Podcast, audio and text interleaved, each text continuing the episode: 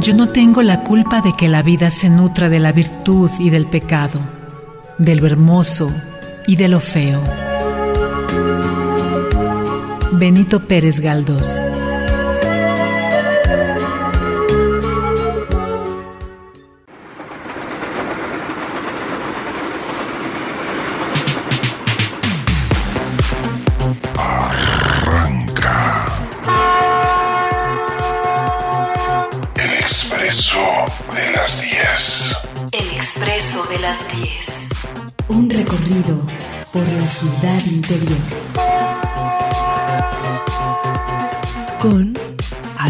Alonso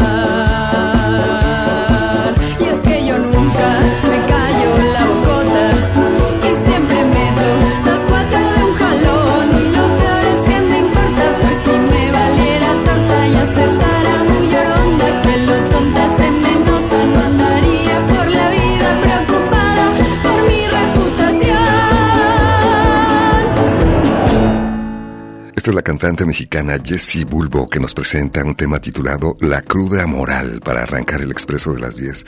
¿Y tú alguna vez has tenido cruda moral? ¿Cómo podríamos definir la cruda moral? Por una parte hay un malestar físico, sin duda, pero existe un componente psicológico, emocional, un sentimiento de culpa que corroe nuestro temperamento. Te sientes arrepentido de lo que hiciste o dijiste, insultaste a alguien te gastaste el aguinaldo en una parranda, chocaste tu auto, le hiciste un comentario inoportuno o incómodo a tu suegro, no quieres ni salir de tu casa o contestar el teléfono por la vergüenza que te genera el castigo de alterar el orden de las buenas costumbres. Sin embargo, no todos experimentamos los sentimientos de culpa de la misma forma, incluso ante las mismas situaciones. Algunos olvidarán fácilmente y darán vuelta a la página después de un par de días. Otros, por el contrario, pueden desarrollar sentimientos muy profundos de arrepentimiento, pena, tristeza, enojo consigo mismo, estrés, ansiedad, en fin.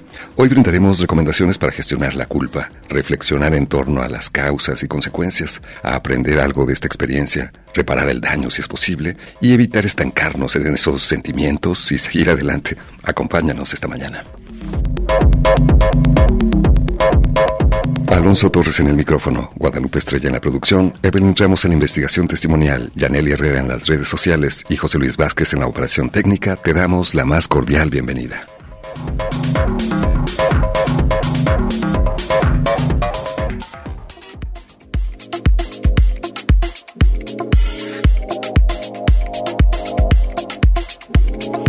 Como emoción humana que es, la culpa y su resultante sentimiento de culpabilidad la hemos experimentado todos a lo largo de nuestras vidas, siendo una emoción que consideramos negativa, pues en definitiva nos hace sentirnos mal. Normalmente cuando rompemos o creemos haber roto ciertas normas o significados tanto personales como sociales, de carácter ético, natural, religioso, sexual, existencial, podemos encontrarnos ante una culpa causa-efecto. Hicimos algo que pensamos que no deberíamos haber hecho. O a la inversa, no hicimos algo que creíamos debía haberse hecho y ahora nos sentimos mal, pudiendo ser todo esto algo real o imaginario.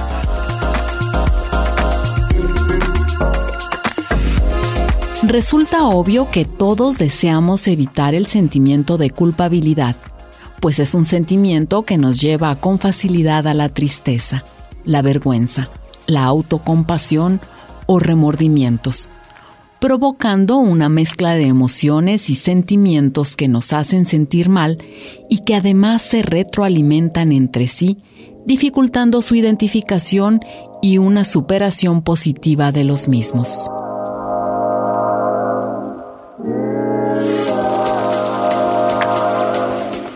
¿Y a ti, cómo te fue en las celebraciones decembrinas?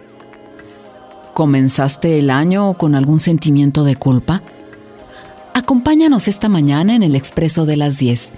Nuestro especialista en salud mental nos brindará recomendaciones para gestionar la culpa. Bienvenidos. Saludemos con gusto al maestro Julio Villegas, responsable de comunicación educativa en el Instituto Jalisciense de Salud Mental de la Secretaría de Salud Jalisco, asesor del Expreso de las 10 en temas de salud mental. Maestro, bienvenido. Hola, ¿qué tal? Eh, pues muy buen día y ojalá que los propósitos se realicen este 2023 y sepamos ir manejando los eh, imprevistos sorteándolos, haciendo correcciones en el camino y sobre todo pues pasárnosla en compañía de las personas que más queremos. Claro, y ya que estás hablando de reflexionar, a veces la cruda moral, que es esta especie de, de arrepentimiento, de vergüenza, de pena por lo que hicimos, dejamos de hacer, dijimos, es algo que también llega a presentarse y vale la pena aprender a gestionarlo, ¿no te parece? Sí, por supuesto. Eh, una cruda moral casi esperada, ¿no? Eh, debido a que el maratón Guadalupe Reyes... ¿Cuántas eh, cosas pueden ocurrir exactamente, en ese tiempo como, si fuera un permiso de los excesos en diferentes sentidos y ya, ya vendrá enero, ¿no? Con su cuesta emocional y cuesta económica. Y precisamente en esa cuesta emocional coincide con una serie de propósitos muy tradicionales en donde se intentara como recuperarse, como reparar y es precisamente uno de los factores, la reparación después de un exceso de haber causado cierto daño y en específico en el Maratón Guadalupe Reyes un daño a sí mismo, ¿no? Con el tratamiento del cuerpo, de las relaciones, del horario para dormir. Y entonces esto nos lleva a considerar ¿Qué solemos hacer cuando nos sentimos culpables? Que una forma de entenderlo, pues es esta sensación, esta autopercepción de falta, que estamos en, eh, cometiendo una falta y que esto nos va a llevar o a ser expulsados, lo, lo, no, no pertenecer a un círculo social importante, o algo todavía más delicado que es eh, la necesidad de un castigo. Y aquí habrá un montón de, temas para considerar. Pero sí, por supuesto que es un tema fundamental, sobre todo en esta época del año. Claro, ¿qué, qué puedes sentir aquí? Arrepentimiento, vergüenza, enojo contigo mismo en ocasiones. Esto va, a depender de la personalidad y la personalidad del trato social, familiar que recibimos. Eh, al parecer este elemento de la culpa, el sentimiento de culpa o la percepción de, tiene que ver con la empatía conforme hay esta, este desarrollo socioemocional o este desarrollo moral, dicen algunos autores en psicología del desarrollo, eh, el darnos cuenta de que causamos un daño y que ese daño no solamente va a lastimar a la persona querida, sino que va a afectar la relación, es que lleva a construir una serie de límites en la interrelación. ¿Qué hacer y qué no hacer para lastimar o no lastimar a las otras personas y mantener el vínculo socioafectivo o el vínculo eh, social más amplio cada vez? Y esto entonces eh, convierte la culpa en una especie de regulación social, de una forma de interactuar qué si hago, qué no hago, en qué momento y cuando causo un daño, qué hago para reparar ese daño y pertenecer al vínculo, eh, eh, mantener el vínculo o pertenecer a esa relación. Si no eh, alcanzo a repararlo, entonces comienza a complicarse este sentimiento de culpa con las reacciones que mencionas. Vergüenza, minusvalía, rechazo, castigo, autocastigo al grado de que las personas llegan a cometer boicots importantes en su vida como una forma de compensar ese daño que pudieron haber causado. Vamos a escuchar algunas experiencias de cruda moral. Para ti, ¿qué es la cruda moral? Para mí, la cruda moral es la que te queda después de haber hecho algo después de la peda como algo que te arrepientes, que te digas, ay Dios, ¿por qué hice esto? Y te sientes mal, que fue contra tu moral. ¿Alguna situación que viviste en las celebraciones de Navidad o Año Nuevo te produjo sentimientos de culpa o arrepentimiento? Sí, en Año Nuevo. En Año Nuevo fue la primera vez que tomé y ay, me sentí muy... Pues bueno, dije cosas que ni el caso, es algo que hasta la fecha me da muchísima vergüenza y culpa. Porque pues mm, empiezas a decir cosas que ni piensas ni quieres decir, pero pues se te salen. Le hablé mal al primo de mi novio y me sentí muy mal, me sentí muy mal porque era la primera vez que iba a la familia de mi novio a mi casa y le dije, le dije groserías a su primo. Me sentí culpable. Ay, me dio una vergüenza al día siguiente. A eso me refiero con lo de la cruda moral. ¿Has hecho algo para remediarlo? Para remediarlo, pues medir mis porciones de alcohol cuando tomo y hacerlo eventualmente y con más conciencia para evitar este tipo de situaciones pues vergonzosas. Los sentimientos de culpa también nos ayudan a reflexionar sobre nuestro actuar también y en ocasiones también nos brindan la oportunidad de reparar el daño. ¿Qué, recomendarías ante una situación como esta que escuchamos? Bueno, eh, hay una, una, respuesta casi inmediata eh, en donde se intenta mm, disculparse, y ahí la palabra me parece que es clave, eh, separando el disculpar con fue el alcohol, no fui yo, es algo que yo no ni siquiera sentía, ni pensaba, ni quería decir, pero se me salió. O sea, si, no lo pensaba, ni lo sentía, eh, ¿a quién se le salió? Pues es a la persona, ¿no? Ahí está este elemento.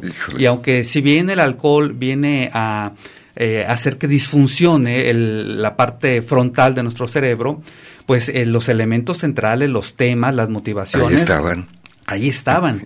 Es, el alcohol entonces eh, lo, lo, reconocemos mucho más como un desinhibidor, en donde la persona se permite, por disminución de la autocrítica, o diría un término muy psicoanalítico, de la censura, expresar cosas que, ahí tiene.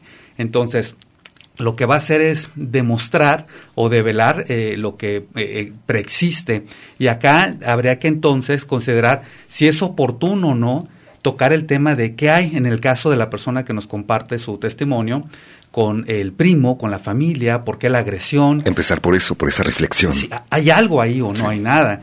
Eh, y si no hay realmente un, un, asunto que le complique mucho la relación con la familia, pues entonces eh, dejarlo como un hecho que pudo no, no trascender, pero probablemente de pie hablar de otras cuestiones eh, aparentemente más difíciles que necesitarán una posición proactiva de parte de ella, de su novio, quizá de la familia extensa de él y de la propia, para construir una relación de mucha más calidad.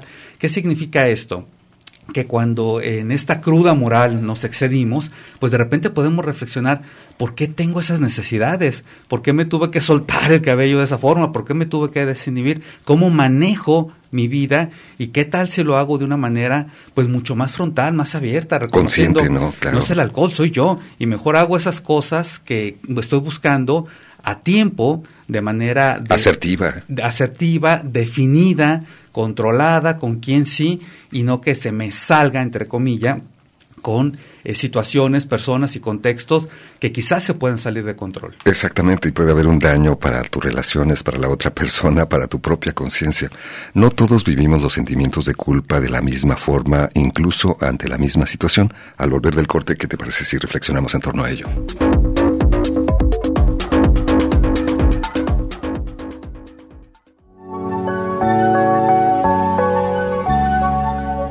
El caballero se culpa a sí mismo, mientras que el hombre ordinario culpa a los demás. Confucio.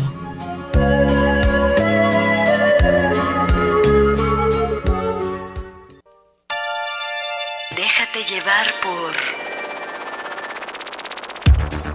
El expreso de las 10. El expreso de las 10. Un recorrido por la ciudad interior. Continuamos.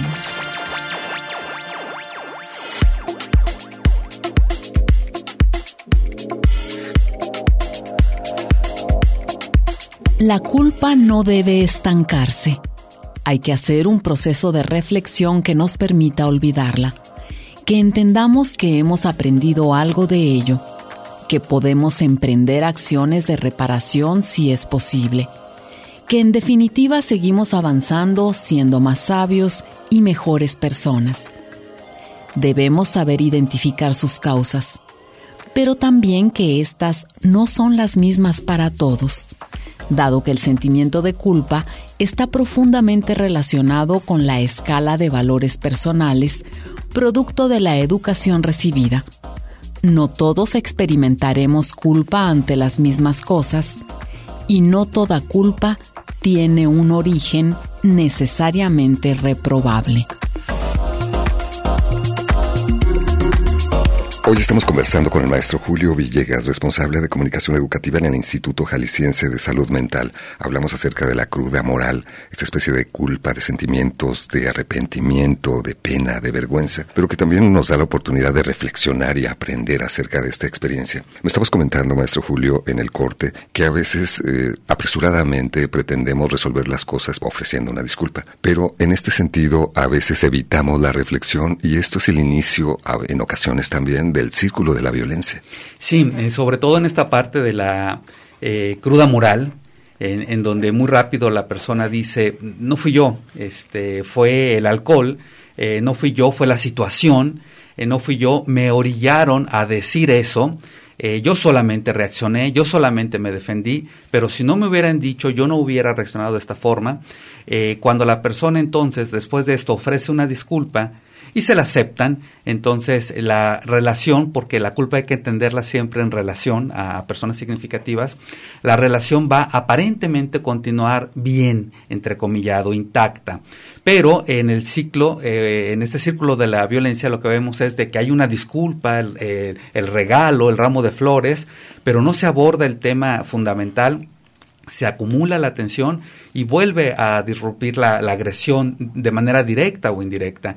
Entonces, en la cruda moral, si la persona no asume eh, que no es que la hayan provocado, sino que traía una serie de ideas en relación a, lo que fuera y lo expresó, esto es, no es que la provocaron eh, o lo provocaron, sino que quería manifestar su inconformidad eh, ante las, el área familiar, vecinal, eh, que no es que el alcohol haya, le haya sacado palabras o intenciones, sino que ya existían ahí y que se desinhibió, porque el alcohol es lo que hace en un en primer momento, entonces no va a permitir entender lo que hay de fondo.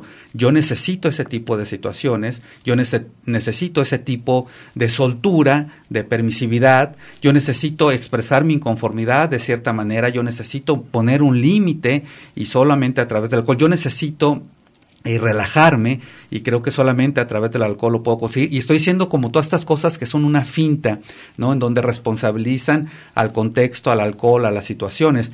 Y pensemos en casos en donde sí existe una lesión neurológica, esto es eh, personas que tienen un daño prepiléptico en donde por ejemplo el consumo del alcohol sí los va a frontalizar eh, y van a tener comportamientos completamente desorganizados a nivel de que los tienen que sujetar. En ocasiones los familiares hasta los amarran porque se parece a una crisis epiléptica.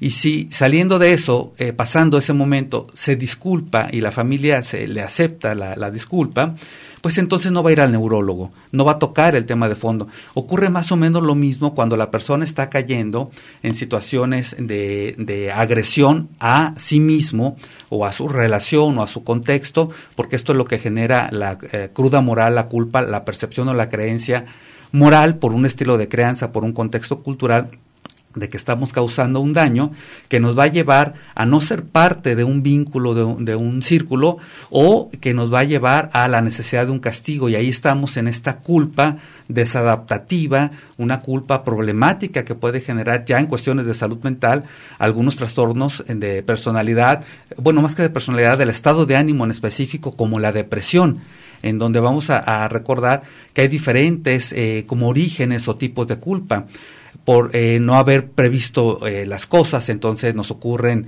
eh, ciertas situaciones, a veces accidentes que se pudieron haber evitado, por no haber arreglado asuntos a tiempo, entonces muere alguien y quedaron cosas inconclusas, pero también, por ejemplo, existe la culpa por rehacer la vida. Después de una de la pérdida por muerte de un ser querido, hay quienes no se permiten disfrutar, reír, interactuar, porque si hay una risa, pareciera que dejan de querer a la persona que murió. Pero también puede ser en las relaciones de pareja, entonces no se permiten restablecer otra relación, porque entonces lo van a tomar como un atentado a la relación previa. Y ahí tiene que ver con estilos muy posesivos, Alonso, muy controladores del amor, en donde deben seguir, entrecomillado, respetando la relación anterior, ya sea que murió o que hubo una ruptura, impidiendo ser felices en, la siguiente etapa, porque creen que están eh, como enquistados y que así son casi como una traición, ¿no? De alguna manera. No, no, no casi, una alta traición. Eh, en situación de guerra que puede ameritar, ojo, y estoy hablando de una narrativa casi novelesca, pero así funciona en el psiquismo, una alta traición que puede ameritar el fusilamiento, ¿no? Entonces la persona se muere en vida y se impide eh, disfrutar de cosas por respeto al, ser querido que falleció, a la anterior relación de pareja, estas viudas que describe Agustín Yáñez en Al filo del agua, en donde se quedan vestidas de negro para siempre, en la tristeza, porque no les vayan a decir la viuda alegre. Digo, 40 años después de que eh, murió su pareja, y siguen en el dolor, en el sufrimiento, en el no disfrutar. Entonces también hay esta culpa de rehacer la vida y cae en cuestiones eh, depresivas que son de repente las más problemáticas porque no, no hay un acto reparatorio que se pueda hacer ahí, sino que tiene que ver con una forma de percibir los vínculos que suelen ser muy posesivos. Claro, en ocasiones estos sentimientos se orientan hacia la propia persona, en ocasiones como esta. ¿Alguna vez le ha dado una cruda moral? Sí, cómo no. Ah, bueno, una vez fui a un table y me gasté una cantidad de dinero considerable Sí, y lo único que hice fue agarrarle las piernas a la dama que estaba conmigo. De hecho, me gasté todo el dinero que traía y pagué con tarjeta, o sea, una cantidad bastante considerable. Salí de ahí sin ningún centavo, como a las ocho y media de la mañana me agarró la policía, me acompañaron al cajero a sacar dinero para pagarles la mordida y me fui a dormir y no pude dormir durante todo el día por el remordimiento, o sea, de que, de que tenía gastos pendientes o de que pude haber comprado con ese dinero que me gasté tan estúpidamente. Tan es así que eso fue hace seis años y jamás se vuelto un table. O sea, una, una cruda moral tan fuerte que no me permitió dormir por estar pensando, no paraba de repetirme que qué estúpido era, que qué estúpido decía, que qué está, qué estúpido fuiste, ah, qué pendejo fuiste.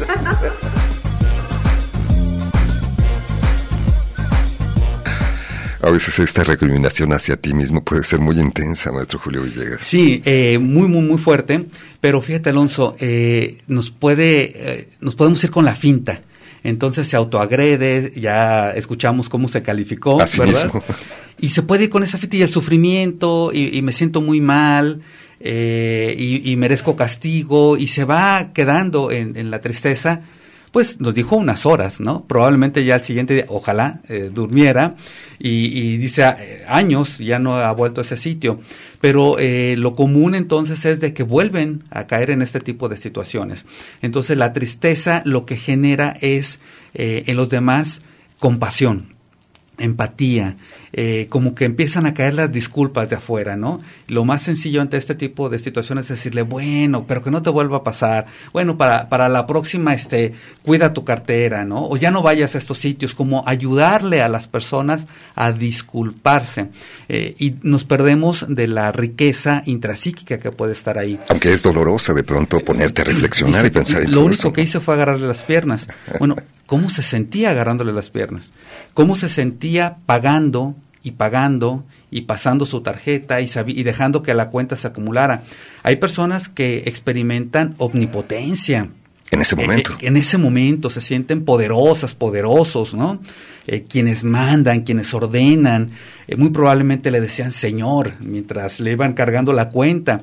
Y esta serie de caricias al, ego, eh, estas series de ilustraciones, uh, entonces pueden llevar a que la persona se desorganice.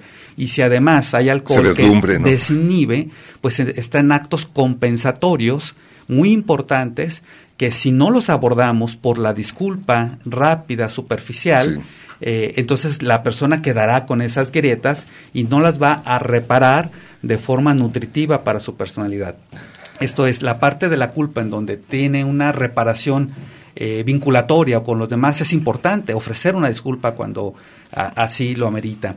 Pero la parte reparatoria hacia la personalidad es qué necesidades tengo, cuáles son mis deseos que me están provocando estos deslices, estos entrecomillados tropezones que me están desacomodando.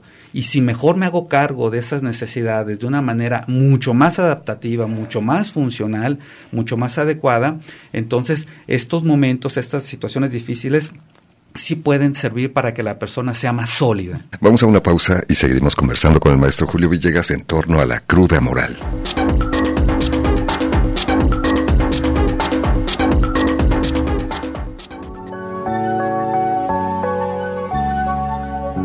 Errar es de humanos, pero echarle la culpa a los demás es más humano todavía. Charles Chaplin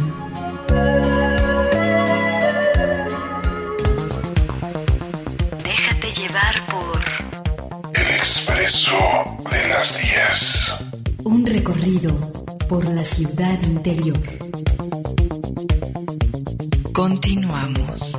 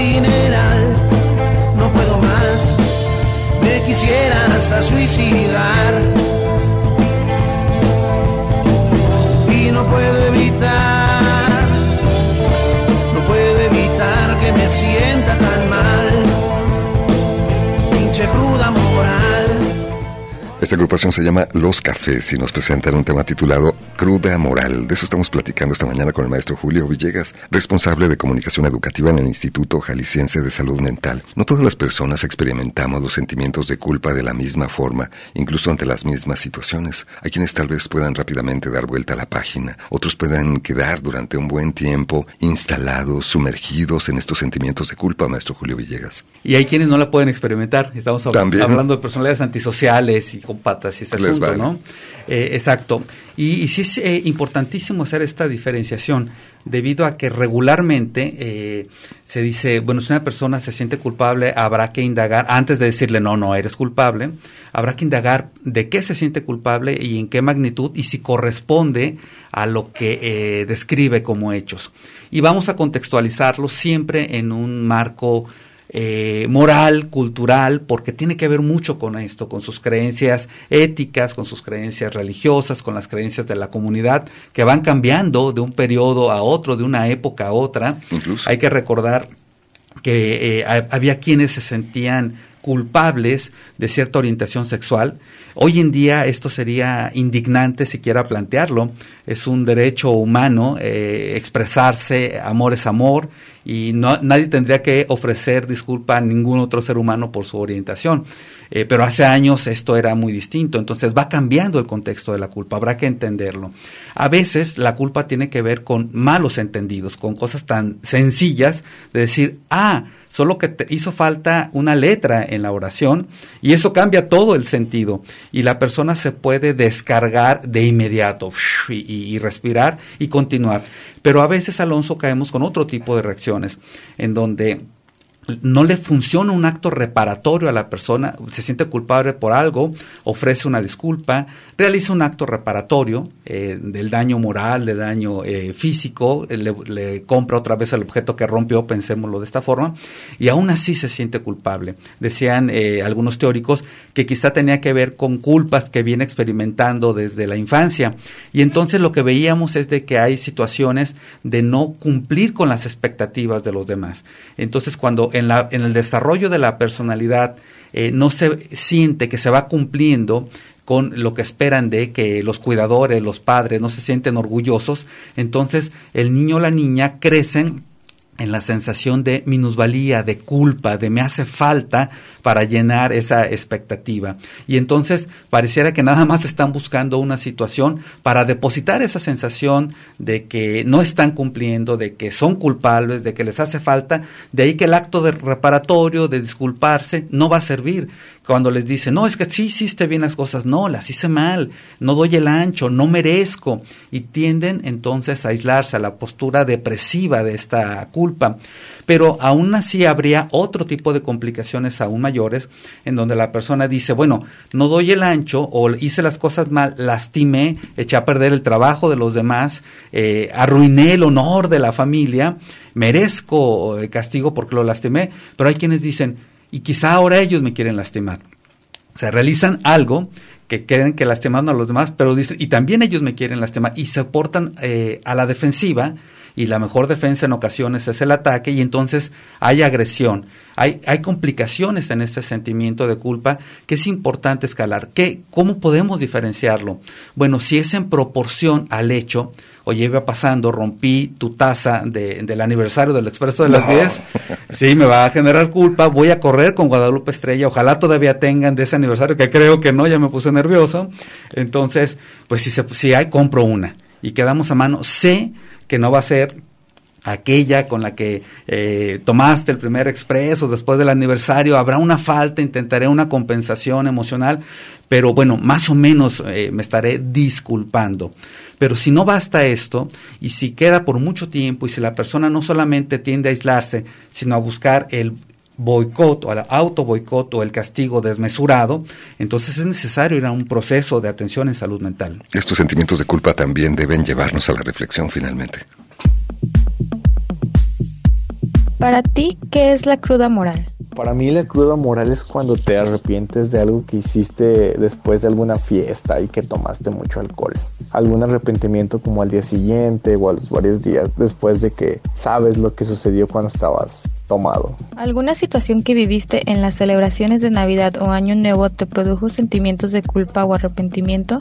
Sí, de hecho en Navidad, esta Navidad que acaba de pasar, pues hice algo de lo cual me, me arrepentí. Tuve ese sentimiento como de culpa, ya que empecé a hablar mal de alguien a sus espaldas. ¿Cómo te hizo sentir? Me hizo sentir mal ya que pues no era mi intención realmente hablar mal de esa persona, simplemente con el calor de las copas empecé a hablar mal, mal de esa persona. ¿Has hecho algo para remediarlo? Sinceramente sí, ya después de que me arrepentí y supe lo que había hecho, traté de hablar con esa persona, intenté comunicarle mi incomodidad o mi inconformidad, cuál, cuál era como el sentimiento de, o el disgusto y traté de pedirle disculpas para solucionarlo. ¿Qué recomiendas para gestionar estos sentimientos de culpa, maestro Julio Villegas? ¿Hay algunas estrategias como escribir estos sentimientos, hablar con alguien, buscar ayuda, pedir una disculpa? Sí, eh, me parece que lo primero es eh, dar un tiempo para reflexionar. En general, eh, el aspecto de la culpa y la disculpa va a tener con dimensionar las cosas. Eh, y ofrecerla, eh, ofrecer una disculpa va a ser necesario que se dimensione y entonces que seamos muy claros en de qué estamos sintiéndonos culpables, pero también qué es lo que percibimos que nos llevó a, a, esa reacción, a esa respuesta, a esas frases, ¿no? En este testimonio la persona es muy clara, dice al calor de las copas, pero no dice esas copas hablaron por mí, eh, surgió ahí un espíritu que, que puso palabras en, en, mi boca. No, no, no, al calor de las copas dije algunas situaciones y después las replantea en un contexto en donde ya pasó tiempo, ya pasaron algunas horas, ya se enfriaron las cosas y logra expresar su molestia y ofrecer entonces una disculpa. Eh, es el circuito que vemos en, en las reconciliaciones sociales, en donde la persona expresa cuál es el daño que considera haber causado eh, se reconoce un arrepentimiento, se parece mucho al circuito de la confesión judio-cristiana, en específico católica, ¿verdad? Ir y expresarle a alguien cuáles son las cosas, mostrar un arrepentimiento, y entonces viene un, un auto de limitación de la libertad, el rezar de rodillas, como una, una, especie de sacrificio al cuerpo, que es de lo que hay que tener mucho cuidado en salud mental. ¿Por qué? Porque la persona se puede dañar, se puede castigar, se puede boicotear, puede desertar, puede dejar su carrera, su trabajo, privarse de cosas que le gustan, perder una afición, Por ese terminar una relación de pareja porque no cumple con las expectativas de su familia, eh, terminar un proyecto profesional porque no cumple con las expectativas de su comunidad, de su familia, de, su trabajo mismo, no, no acceder a un ascenso por esta sensación de culpa. En, eh, el catolicismo esto de, eh, de rodillas y ciertos, ciertos rezos eh, lleva a una punición que después Michel Foucault nos dice en las prisiones, pues era la tortura. ¿No? Eh, el, el, escarnio público, castigarlos, el, latigarlos en la plaza pública, luego se prohíbe esto y ahora es la privación de la libertad, esa sería la sanción al cuerpo. El castigo propiamente. Pero lo termina, hay una fecha y luego se reincorpora a la sociedad. ¿No? Eh, entonces, en, en, el día a día, en las cuestiones familiares y de la pareja, hay que tener mucho cuidado con esta necesidad de castigo. Está bien, la regué y merezco un castigo, porque puede ser desproporcionado. Uh -huh. Y si hay asuntos intrapsíquicos pendientes, entonces inclusive la persona puede lastimarse, castigarse de forma tan severa como la ideación de muerte, el intento de suicidio o el suicidio consumado. Mira, tengo una pregunta de, de Mari. Dice, ¿qué pasa cuando fuiste el ofendido y nunca te ofrecieron una disculpa? Me pasó que la madre de mi esposo hacía comentarios impertinentes sobre mí, nunca se ha disculpado, yo opté por retirarme de ella. ¿Qué recomendación le podías compartir? Sí, lo, lo eh, que hay que cuidar en este tipo de situaciones, eh, cuando hablamos de las víctimas, que no reciben una disculpa pública o privada, porque hay derecho, inclusive laboral, a una disculpa pública. O sea, se le puede exigir a alguien que, se disculpe públicamente. A nivel eh, gubernamental se han ofrecido disculpas. Eh, es, es, algo que necesitamos. Lo que hay que cuidar en este caso de las víctimas es la confusión y que de repente digan comiencen a pensarlo, a sentirlo como no la habré regado, no habré sido yo, o sea, si no se ha disculpado, a lo mejor sí me equivoqué. En el caso de víctimas inclusive de abusos sexuales, este es un pensamiento recurrente. Eh, no habré sido este término que ya ni siquiera se utiliza, no habré sido víctima propiciatoria, no me lo habré buscado, no tendrá que ver con mi forma de vestir, con el horario en, donde eh, en el cual andaba en ciertos sitios. La persona se, pie, se comienza a confundir y de ser víctima, cree que provocó de alguna forma. Este es lo que habría que tener cuidado en este tipo de situaciones cuando no recibimos la disculpa después de haber eh, recibido uno o entiendo en esta situación varios, varios eh, daños. E, en este caso, eh, ¿se puede acercar a la persona que le ha ofendido de alguna manera? ¿Lo recomendarías? si está en su momento, es, es importantísimo que ella logre como aquella canción de Víctor Manuel que canta Ana Belén de la muralla eh, abran la muralla y lo describe a cosas agradables, cierren la muralla a cosas desagradables. Y entonces la canción es un abrir y cerrar la muralla ante muchas situaciones agradables y desagradables, que ella logre tener esa capacidad de convivir con eh, la madre de su pareja en ciertos momentos y cuando no sea muy adecuado eh, retirarse un poco, entonces unir y venir. Y, y también cuando esté emocional, psicológicamente, actitudinalmente preparada, lograr expresar esto, ¿no? Oiga, este, estas situaciones me incomodan, eh, no las voy a tolerar, pero yo sí voy a respetarla a usted en, la interacción, pero sí expresarlo para que ella sienta que está dejando claro de qué lado está eh, la agresión, porque, insisto, lo que se ha encontrado en las víctimas que no reciben una disculpa o que no se sanciona a la persona que agredió, suele ser, no estoy diciendo que en ella, pero suele ser que comiencen a culparse ellos. Hay que estar al pendiente de ello también y la asertividad nos permite esta comunicación, ¿no? Sin gritos, sin enojos, sin, sin insultos, pero sí de manera clara plantear cuál es tu punto de vista y tu postura ante esta situación.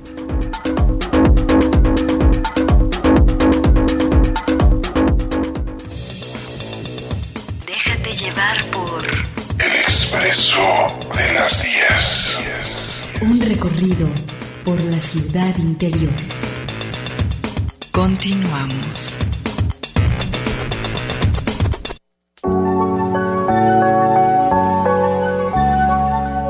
Los sentimientos de culpa son muy repetitivos. Se repiten tanto en la mente humana que llega un punto en que te aburres de ellos.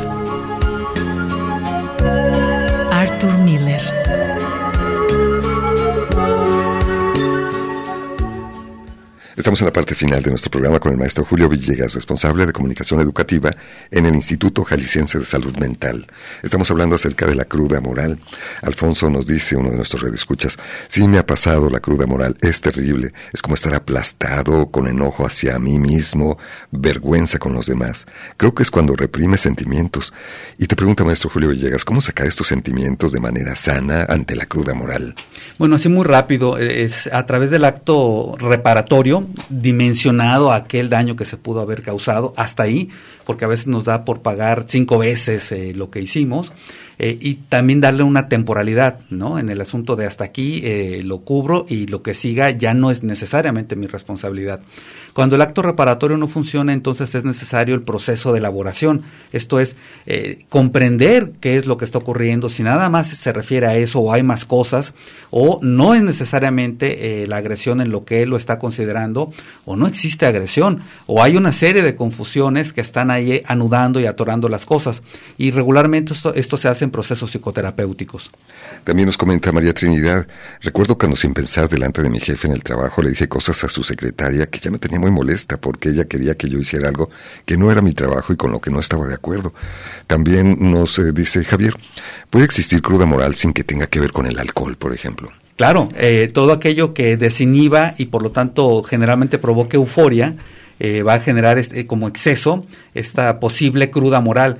Y si el ambiente era muy adecuado, y si además había ahí un escenógrafo, iluminación y colores muy adecuados para que la persona cayera en la euforia y se excedió, en la expresión de algún asunto que considera desde su perspectiva que dañó a alguien, por supuesto que puede existir esta cruda moral aún sin el alcohol. Y al respecto nos dice una persona, desde que mi nieta tiene dos años, ahora tiene cinco, sus papás le dicen frecuentemente de que, que todo lo que hace es por su culpa. Ahora si rompe algo se angustia muchísimo. ¿Qué efectos puede causar a largo plazo ese sentimiento de culpa que le inculcan sus propios padres. Es lo que nos plantea nuestra radio escucha. Sí, me parece mucho más importante decir que por la edad hay una plasticidad muy importante y que con la contención, con el abrazo, con decirle y repetirle que las cosas van a estar bien, que se pueden arreglar, que se pueden comprar otras, la niña de a poco va a ir sintiéndose tranquila. Esto es todo lo que le han dicho se puede eh, dejar de lado con buen trato, que ninguna herida sea destino, este factor resiliente de reparación que tiene que ver con, con la contención, con el abrazo, con el mimo, con las palabras tiernas, sobre todo de las abuelas pero sin embargo de, de, persistir, sí puede generar una hiperresponsabilidad que en contextos amplios como el laboral, por supuesto que la persona podría tender hacia rasgos depresivos. Cuando las cosas salen mal es por mi culpa y eso sí es muy delicado. ¿Alguna recomendación para padres de familia que ejercen este tipo de sentimiento o de presión o de expectativa sobre sus hijos y que pueden finalmente producir sentimientos de culpa? Eh, hablar sobre la situación, entender la parte accidental que sí, sí ocurre, eh, no todo tiene una determinación intrapsíquica, aunque nos guste mucho San Freud. Hay, hay, situaciones accidentales y que son parte de la trama de la vida y que se hablen, se expresen y en lo que corresponde a la responsabilidad que se pase por el acto reparatorio, por eh, arreglarlo, por pegarlo, por eh, conseguirlo nuevamente, por construirlo, por hacer algo más y que la vida sigue, que no porque dañamos un objeto estamos terminando con el vínculo, no porque agrietamos un aspecto y una partecita de la vida nos vamos a perder de toda eh, la construcción de una posible vinculación familiar. Entonces, que se pueda hablar y que se eh, lleve a, a, la comprensión y al mantenerse en el vínculo socioafectivo familiar. ¿Qué hacer para ayudar a una persona que está sumergida en estos sentimientos de culpa? Eh, entender si... Eh, cuál es como si fuera una película, cuáles son sus perspectivas, por qué lo considera así y darle su tiempo. Generalmente cuando esto se extiende tiene que ver más con percepciones, decía al principio, de mucho control, en donde cree que depende muchísimo de la vida de todos, de sus actos, así como si parpadeo puedo causar holocaustos en otra parte del mundo, este efecto mariposa. mariposa claro. Bueno, así lo sienten a nivel emocional. Entonces todo lo que les digamos de pulgar arriba, siéntete bien, échale ganas, no va a funcionar. Entonces, más eh, esta comprensión que en cierto momento la persona se sienta aceptada, decirle, bueno, pues asiste un espacio en donde puedas reflexionar, en donde puedas reacomodar los significados, tus valores, tus creencias, tus posturas fundamentales, para que se vaya nivelando la responsabilidad que tenga sobre las cosas y los actos reparatorios que pueda hacer, pero también que tenga ese derecho a ejercer la diferenciación, esto es como la canción de Silvio Rodríguez, eh, poder disculparse con los muertos de su felicidad, poder hacer sus cosas, su proyecto de vida, aunque muchas personas puedan aparentemente perder el vínculo, eh, no cumplir con expectativas, pues también tiene derecho a ejercer esto.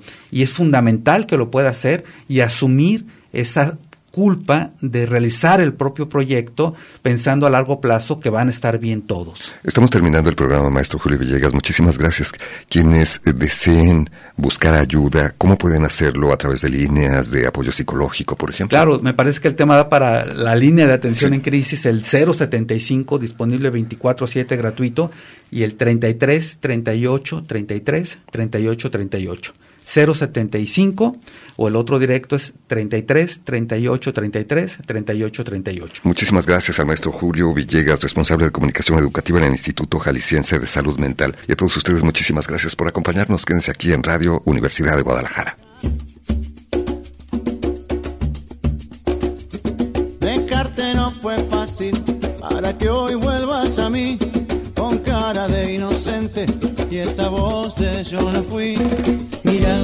Adentro mío hay un deseo de venganza, de hacer pagar tus culpas y dejarte sin fianza. Pensarte ya no puedo ni adorarte como antes, porque estoy ocupado en culparte. Quisiera encerrarte y no dejarte salir más, mostrarle a los demás el dolor que me causa.